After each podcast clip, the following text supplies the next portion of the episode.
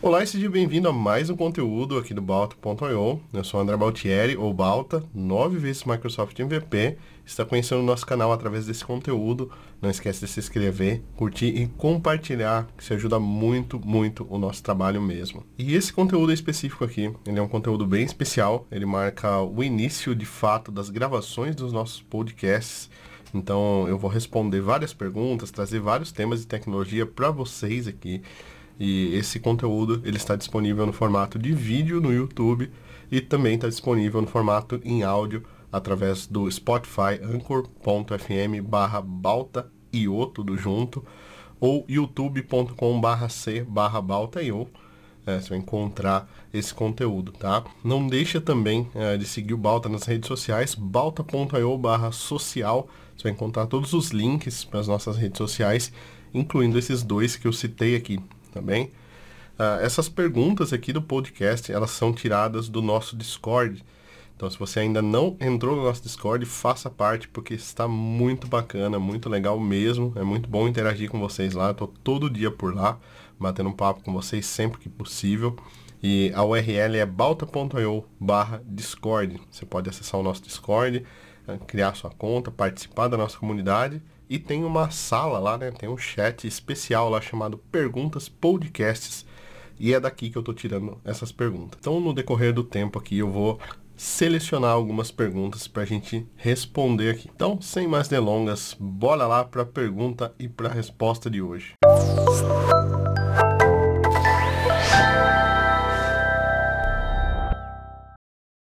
Muito bem, pessoal. A pergunta de hoje é do Marcelo SL. Ah, ele pergunta assim: quais dicas você daria para alguém que está entrando agora ou possui pouco tempo no mercado? No mercado de C Sharp mais específico. Forte abraço, tá? É uma pergunta que eu recebo com uma certa frequência, né? Que é dicas para quem está começando uh, ou quem tem pouco tempo no mercado. E essa é uma questão muito válida e eu acho que é válida para toda e qualquer linguagem. Ela não depende só do C Sharp, então não é uma pergunta que eu uh, colocaria apenas para C Sharp. Então é uma pergunta que eu colocaria para qualquer linguagem. Uh, eu vou responder em duas partes, vou separar aqui e colocar a parte do mercado também, porque eu acho importante e especificamente o mercado de C Sharp, que é o que eu mais uh, tenho conhecimento, mas tenho contato, afinal Uh, tenho um vínculo forte com a Microsoft. A maioria das pessoas me conhecem pelo .NET, pelo C Sharp, embora eu trabalhe com outras linguagens e tecnologias também. Então, se você começou no desenvolvimento, começou no desenvolvimento de software uh, e ainda não conseguiu uma posição no mercado, tá? E desculpa falar ainda, né? Parece que é, demorou já para conseguir. É, eu te contar uma história para começar, né? Eu comecei a, a, programar com mais ou menos 16 anos, hoje eu tenho 35. É, e no começo era muito difícil é, conseguir uma vaga para a área de programação. Tanto que eu consegui só acho que com 18, quase 19 anos. É, então, nesse período, né, nessa, nesse, nesse período nebuloso que tinha aqui, que Uh, a gente não falava tanto de programação na época, né? Isso daí era antes dos anos 2000 ainda, meados de 2000 mais ou menos. Uh, a gente não falava tanto em programação na época, a programação não era difundida, não tinha tantas vagas, tá?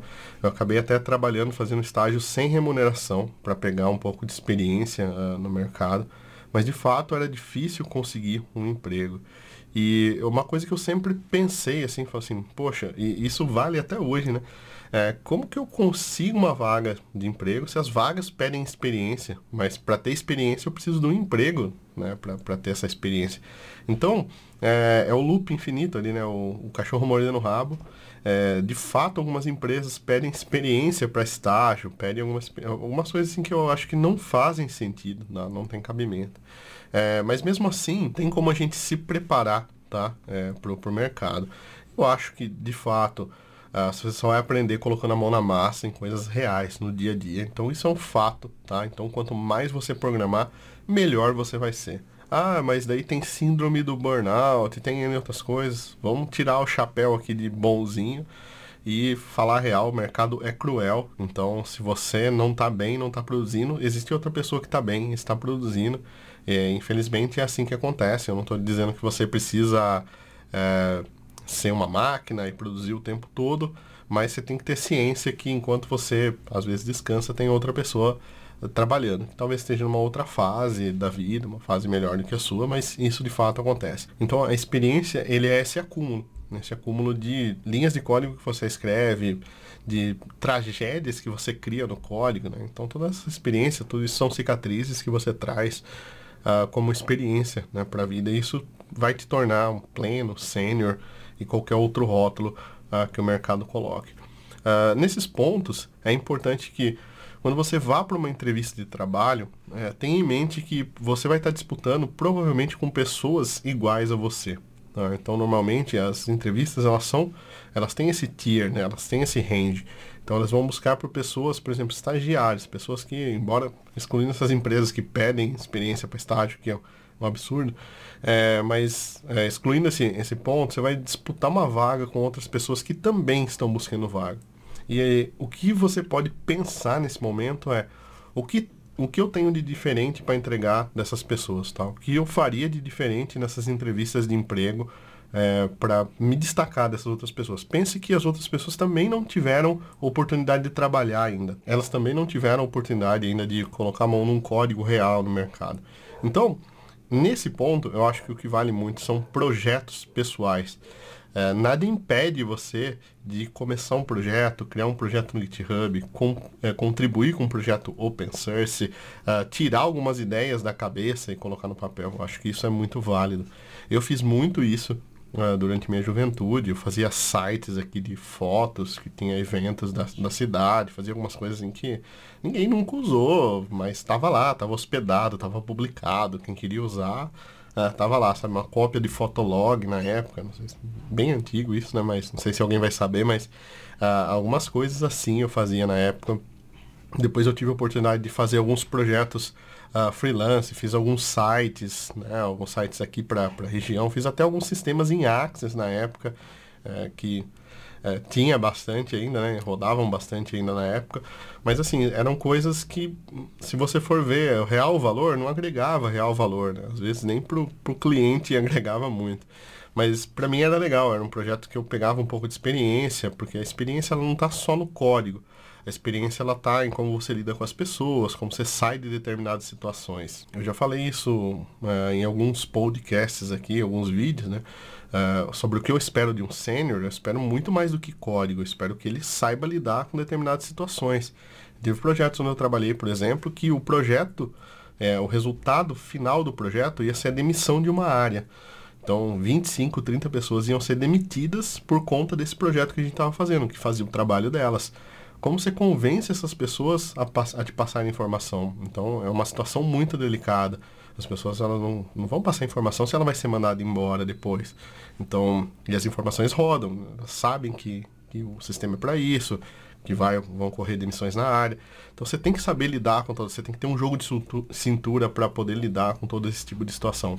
E quanto antes você começar a ter esse jogo de cintura, uh, pode ser melhor para sua carreira. Então, se você já começa é, de, de novo ali, interagindo com pessoas, entendendo o negócio, entendendo um pouco do, do que o cliente quer, lapidando as coisas assim para entregar de fato o que precisa ser entregue, para ser um pouco mais pragmático, desenvolver esse lado menos técnico, é, também já é um grande avanço e também é algo que com certeza eu observaria ah, numa entrevista, tá? Quando eu estivesse entrevistando alguém ah, para uma, uma, uma pessoa para uma posição de estagiário, eu olharia para isso também.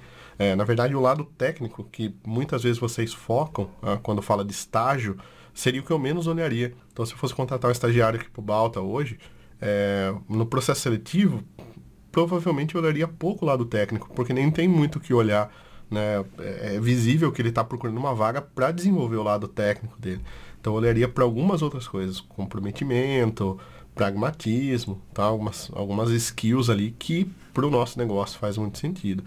Então, nesse, nessa questão de entrar no mercado, conseguir uma posição no mercado, se você uh, ainda não tem a skill, a skill técnica, uh, mostre outras skills que você tem, tá? Você tem uma boa comunicação, isso é excelente. Você fala um outro idioma, isso é excelente. Uh, você tem habilidade com pessoas para desenvolver, sair de situações que são complexas. Você é uma pessoa bem paciente, que consegue tocar as coisas com uma com, com afinco ali, né? Consegue levar as coisas até o final, consegue convencer pessoas a fazer o que você precisa. Então essa é uma skill excelente. Então você pode uh, exaltar bastante esse lado, que é um lado bom. Tá?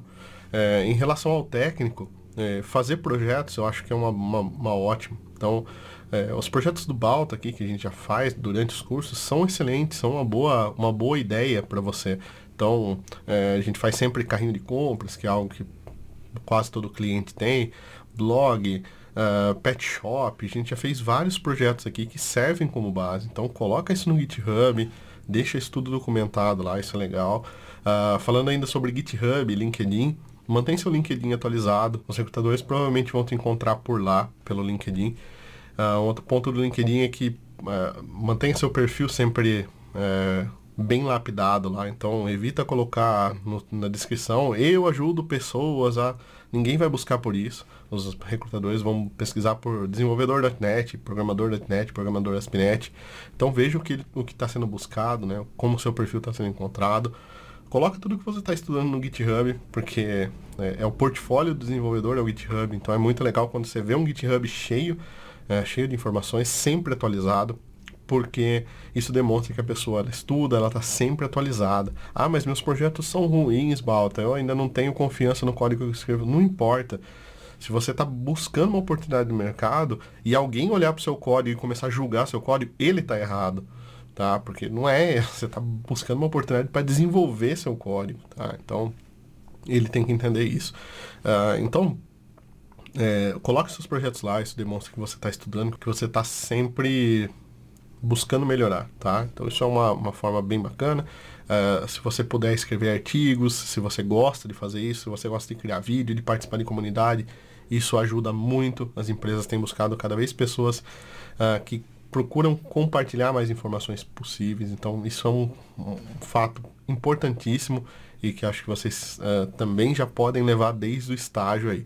Ah, de novo, cai na mesma situação. Balta, é, eu estou estudando ainda, estou começando, eu vou escrever sobre o quê? Galera, uma coisa que eu falo para vocês sempre, sempre, assim, ó. Talvez um artigo seu sobre orientação a objetos seja melhor que um artigo meu.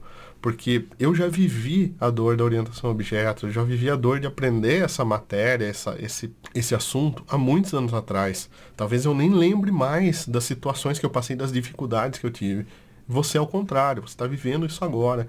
Então talvez as pessoas se identifiquem muito mais com o que você escreve do que com o que o Balta escreve. Talvez você não consiga explicar de uma forma tão especialista como a minha, que faço isso há um bom tempo já e que é o mínimo esperado de mim, uh, mas é, com certeza o seu artigo contribui para alguém. Então não tenha medo de publicar, não tenha medo de colocar seus artigos no ar, é, de fazer vídeos, de criar conteúdo, porque isso é bom para todo mundo. Quando você ensina, você aprende muito mais, tá?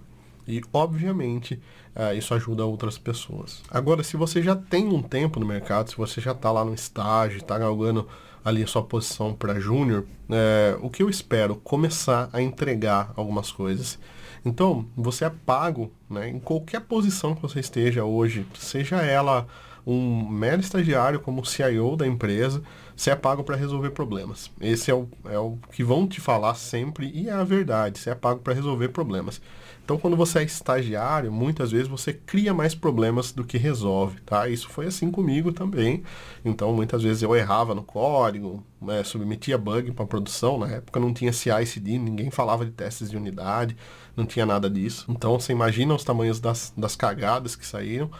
É, mas é, você é pago para resolver problemas e no começo você cria. Então acho que quando você para de criar problemas, né, você chega no marco zero ali, fala assim, eu não crio e não resolvo, acho que já é o já é o platô ali inicial para você começar. Você não precisa ter vergonha nenhuma disso. Isso acontece com todas as pessoas uh, de qualquer nível, qualquer pessoa que você vê hoje que você fala, nossa, esse cara é um ele é um master ultra mega power da programação. Ele teve esse, esse início difícil assim na programação também. Todo mundo teve e em qualquer área, tá? Muito difícil. São raras as pessoas, tá? E não foi o meu caso que chegam assim, já dominam e conseguem fazer uh, tudo ali. É quase que um dom ali, tá? É, o meu caso foi trabalho duro mesmo, não foi dom uh, para isso. Então, nesse ponto, se você começar já a parar de dar trabalho e começar já simplesmente ou entregar alguma coisa, uh, ou simplesmente não submeter bugs e nem, nem encher tanto o saco da, das outras pessoas, já é um ótimo começo, tá? E pode parecer estranho, ou é, sei lá, se eu falar, poxa, parar de encher o saco, etc e tal. Mas de fato é, é quando você é estagiário, você tem que perguntar muito. É, quando você é júnior, você ainda tem que perguntar bastante. Pleno e sênior nem tanto. Mas quando você é júnior uh, ou estagiário, você tem que perguntar muito. Não tem, você não sabe para onde ir, você não sabe o que fazer. É esperado que você faça isso, tá? Então, as pessoas que se resolvem mais, que são mais organizadas, eu acho que tem um destaque maior nessa base aqui, principalmente a parte de organização. Então, vamos supor que você é estagiário e você já está conseguindo fazer um Create, Read, Update, Delete, tá? que é algo é, ali que eu coloco já na, na casa do Júnior. Então, Create, Read, Update, Delete bem feito, está fazendo ali um front-end, um back-end com API, está conseguindo entregar um negócio já consolidado, você trabalha mais nessas telas que são as telas mais básicas do sistema, as telas que o pessoal usa pouco, que não tem tanta arquitetura, que é um modelo mais, mais simples de fazer. Então, uh, isso, tecnicamente falando, tá, é o que você precisa saber. E fora isso, é, o que eu acho que brilha bastante é organização. Então, quando você é organizado, você organiza as tarefas, você é proativo, você consegue prever as coisas, falar, ó, vou puxar uma tarefa daqui, fazer isso daqui dessa forma, é, já vou, não, não fica muito parado, o tempo que você tem parado você gasta estudando, tá? É, fazendo coisas que agregam para você ou para a empresa, né? Se você estuda, você já agrega para a empresa automaticamente. Então, basicamente sim, você não tem tempo livre nesse, nesse pedaço. Então acho que isso é um ponto muito interessante. Quando você já começa a desenvolver uma comunicação melhor, você já começa a interagir mais com o time, você já começa a interagir mais com o cliente, você já começa a, a entender melhor as dores do cliente, entender melhor o negócio. Uh, eu acho que são pontos que são cruciais ali para quando você está numa uma fase uh, onde você está saindo do estágio, uh, partindo para o júnior, ou você já está ali no começo do júnior, tá? Então, o esperado, tecnicamente, ainda é baixo. É, e isso é plenamente normal. Então, eu acredito, assim, me perguntam sempre do tempo, né? Quanto tempo leva? O tempo é relativo, gente. Relativo de pessoa para pessoa, de época para época. Hoje as coisas acontecem muito mais rápido do que na minha época, por exemplo. Quando eu comecei, você não ficava é, júnior em dois anos. Não, não acontecia isso. Era muito mais tempo. Uh, hoje as coisas acontecem um pouco mais rápido, mas não significa que em dois anos você precisa sair do estágio para júnior. Então não é isso. Uh, então tenham calma, tá? Então, na verdade, nem rotular muito, tipo júnior, pleno, sênior, eu particularmente não gosto. Uh, eu já comentei isso antes. Se eu fosse para uma entrevista hoje, uh, eu não, não iria me classificar. Eu ia falar, eu quero tanto, quero ganhar tanto. E se vocês quiserem me chamar de estagiário, me colocarem para servir café, tudo bem. Tá? Então, o, o, a label ali, o rótulo, uh, basicamente não importa. Tá? Então, se eu vou me classificar como sênior, pleno, júnior, não importa. Tá? O importante é que eu tenho minha faixa salarial, tenho quanto que eu quero ganhar, tenho meus objetivos. E se alinhar isso tudo com a empresa, é o que faz sentido. Então, novamente, ainda nessa fase, se você não pode cobrir todo o gap técnico que existe, e vai existir um gap técnico, cubra ainda com soft skills. Se organize, poxa, eu sou uma pessoa que eu não tenho uma boa organização. Usa um Outlook, usa um Asana, usa o Trello, usa qualquer ferramenta que te auxilie. Isso é de tecnologia. Procura uma ferramenta que te auxilia para organizar. Quando você vai para uma reunião, anota as coisas. Então, te pediram isso, anota as tarefas, veja tudo que você tem que fazer. É, quando, quanto mais as pessoas precisam te microgerenciar, é, te cobrar das coisas, é, ficar em cima de você para as coisas saírem, é o pior cenário possível, tá? Então isso em qualquer vaga de trabalho. Então é, é muito bom quando você pede algo para uma pessoa, você dá uma tarefa para ela, passa um tempo e aquela pessoa te entrega a tarefa, você não precisou nem cobrar, não precisou nem fazer nada. Então quando você precisa cobrar muito, você precisa cobrar uma tarefa, a tarefa ela volta para você uh, com bugs, volta mal feita, volta feita pela metade, isso é ruim, isso vai quebrando a confiança, tá? Então, a confiança é construída em cima de blocos. Então, você vai tirando e colocando bloquinhos todos os dias. É, então, não é, não é fácil, é, depois que, que ela desmonta, não é fácil montar ela novamente. Então, se você começa a entregar tarefas mal feitas, tá? Pela metade, é, com bugs, com erro, com falta de atenção, Então você começa a desmontar esses bloquinhos depois para você montar. Não tem outro jeito senão você montar de um a um, tá? Então você vai ter que montar um a um novamente. É, então isso toma um tempo, tá? A confiança não recupera numa semana para outra. Ah, não entregamos essa sprint, a próxima sprint entregamos e o time, o cliente agora confia no time. Isso não acontece, então às vezes leva anos para o cliente voltar a confiar no time, porque sempre sai com bug, e aí já viu, né? Então o mesmo acontece com a gente. Então se você uh, se organiza bem, se você entrega as tarefas, revisa as tarefas antes de entregar, veja se é, é o máximo que você podia entregar aqui, não, não tem nada melhor para fazer dentro desse tempo que você tem. Então, beleza, paciência. Né? Se não, faz de novo, tenta fazer com mais calma, tenta fazer as coisas uh, bem feitas. Então, faça pouco, faça certo, faça sempre. Tá? Então, isso, isso nunca, nunca muda, isso nunca erra. Tá? Quando você faz muita coisa ao mesmo tempo, provavelmente você vai fazer errado. Uh, outra coisa que eu vejo pouca, pouco acontecer uh, nos júniores e, e estagiários é falar não Tá? Então esse é um ponto muito difícil, porque quando você está começando, você acha que você tem que aceitar todas as demandas e você tem que fazer tudo que te pedem. Tá?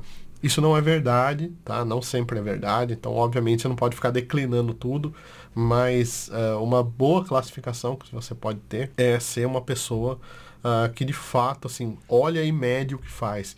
Então, saiba quando você está recebendo uma tarefa, saiba se essa tarefa cabe no prazo que estão te dando, tá? Isso é muito difícil de você mensurar, não é fácil de você, principalmente no começo, porque você não tem ideia uh, das coisas como um todo, mas assim, você tem todo o poder de opinar em cima, tá? Você tem todo o poder de falar assim, será que eu consigo fazer isso? Peça, peça ajuda, tá? Então esse é um fato. Às vezes eu vejo muito estagiário, júnior, recebendo muita coisa. Então o time vai passando, a pessoa vai recebendo ali e depois no fim não cumpre nada. Aí eles ficam taxados como estagiários ruins, né? Então isso já aconteceu comigo em times. E aí a pessoa vem para mim, uh, chegou lá, falou assim, Balta, tem um estagiário aqui para trabalhar, ele não tá desempenhando bem num outro lugar, né? Aí você, pensa assim, poxa, já fica com a moral lá embaixo, né? Fala, nossa, a pessoa não está desempenhando bem, etc e tal. Aí você começa a passar uma tarefa, olhar essa tarefa, entrega bem. Passa outra tarefa, entrega, entrega bem. Chega um certo ponto, você fala assim, ué, será que essa pessoa, de fato, era uma pessoa que não entrega, uma pessoa ruim de entrega, que ainda precisa ser muito bem lapidada? Ou será que, de fato, o time que estava gerenciando ela não era um time bom de gestão e estava passando muita tarefa, não estava se preocupando com as tarefas que ela tem para fazer? Então, esses pontos também são pontos importantes. Nem sempre, quando você não está fazendo um bom papel como estagiário, como pleno ou como júnior, é culpa sua. Às vezes é plena culpa da gestão. Às vezes você está num projeto que está tão turbulento, que está tão afogado de coisas que você simplesmente não consegue é, andar com as coisas. Você está tão afogado quanto, quanto o time. O time não consegue te passar tarefas que seriam tarefas pensadas para sua evolução. Então, é, cuidar de estagiários, cuidar de, uh, de júniors é uma tarefa difícil, não é uma tarefa fácil. Você não pode simplesmente, quando você está liderando um time, chegar e falar assim, ó, essa daqui é tarefa para júnior fazer. Não, você tem que pensar que essa pessoa está lá dentro não para trabalhar de fato, para codar igual um pleno, um sênior. Ela está lá dentro, ela está dentro do seu time para desenvolver capacidades dela. Então, muitas das coisas que eu sempre tento fazer quando eu estou cuidando de, de, de, times, assim, é pensar em tarefas que são estratégicas para essas pessoas que estão que estão começando agora. Ah, como, por exemplo, tem, existem tarefas que são de crude, elas vão para essa pessoa aqui, porque ela está fraca nessa tarefa, ela precisa melhorar isso. Tem outras tarefas que a tarefa em si é simples, mas ela precisa desenrolar uma, é uma bucha ali, precisa de desenrolar um monte de coisa, precisa falar com dois, duas, três pessoas de áreas diferentes para conseguir informações para realizar essa tarefa. Então, vou colocar essa tarefa para a pessoa X, porque ela precisa desenvolver a comunicação dela. Então, isso é liderar uh, de fato, uma, uma, uma equipe, né, de liderar pessoas júniores ali. É conseguir desenvolver essa capacidade uh, dentro delas. Então, identificar e desenvolver essas capacidades, obviamente, não é uma tarefa fácil. Então, às vezes, você está também num time, você está numa empresa onde está tudo afogado e não conseguem te passar tarefas desse tipo.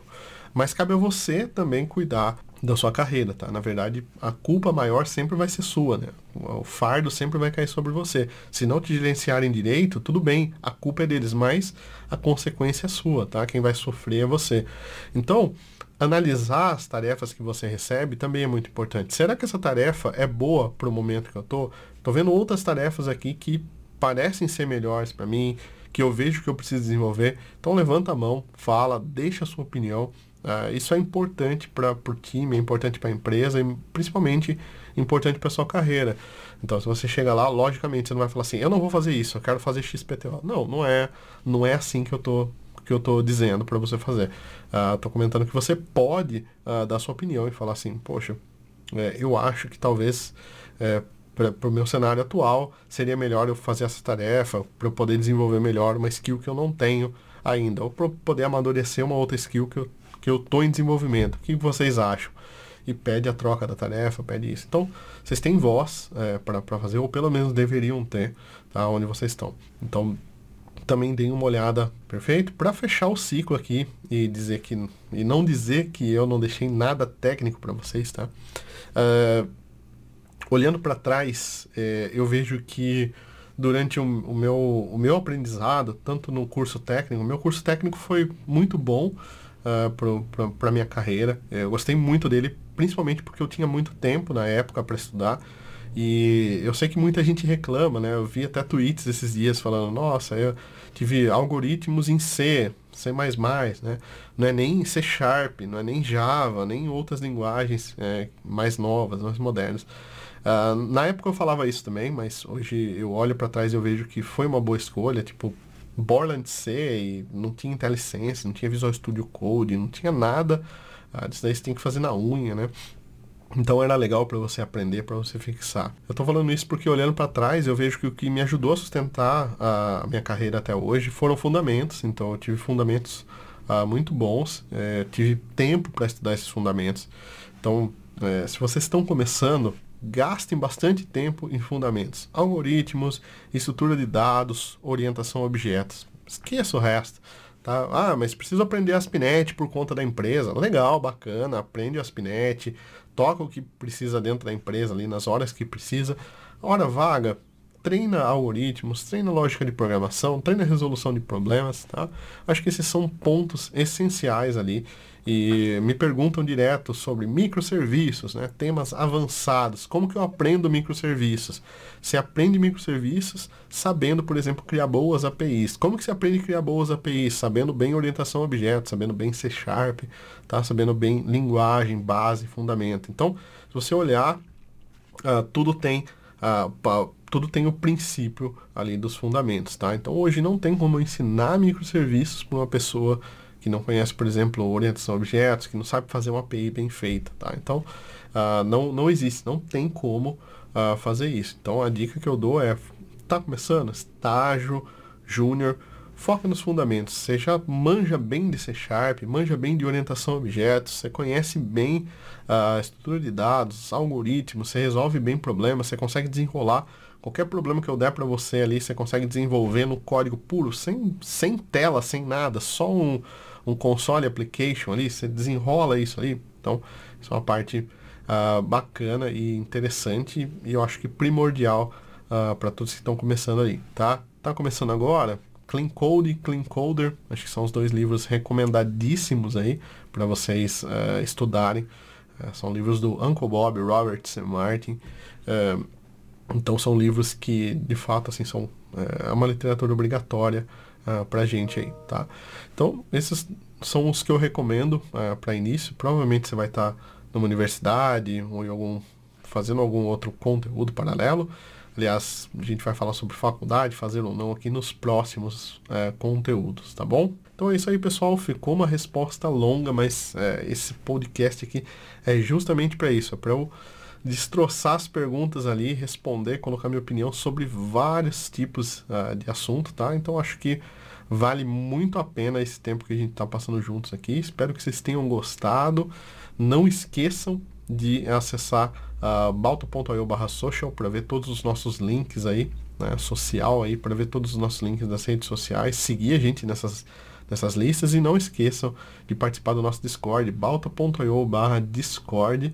Lá dentro tem um canal chamado Perguntas Podcast. Você pode mandar sua pergunta aqui, quem sabe ela não aparece aqui no vídeo, tá? Com sua foto, nome e tudo mais, tá bom?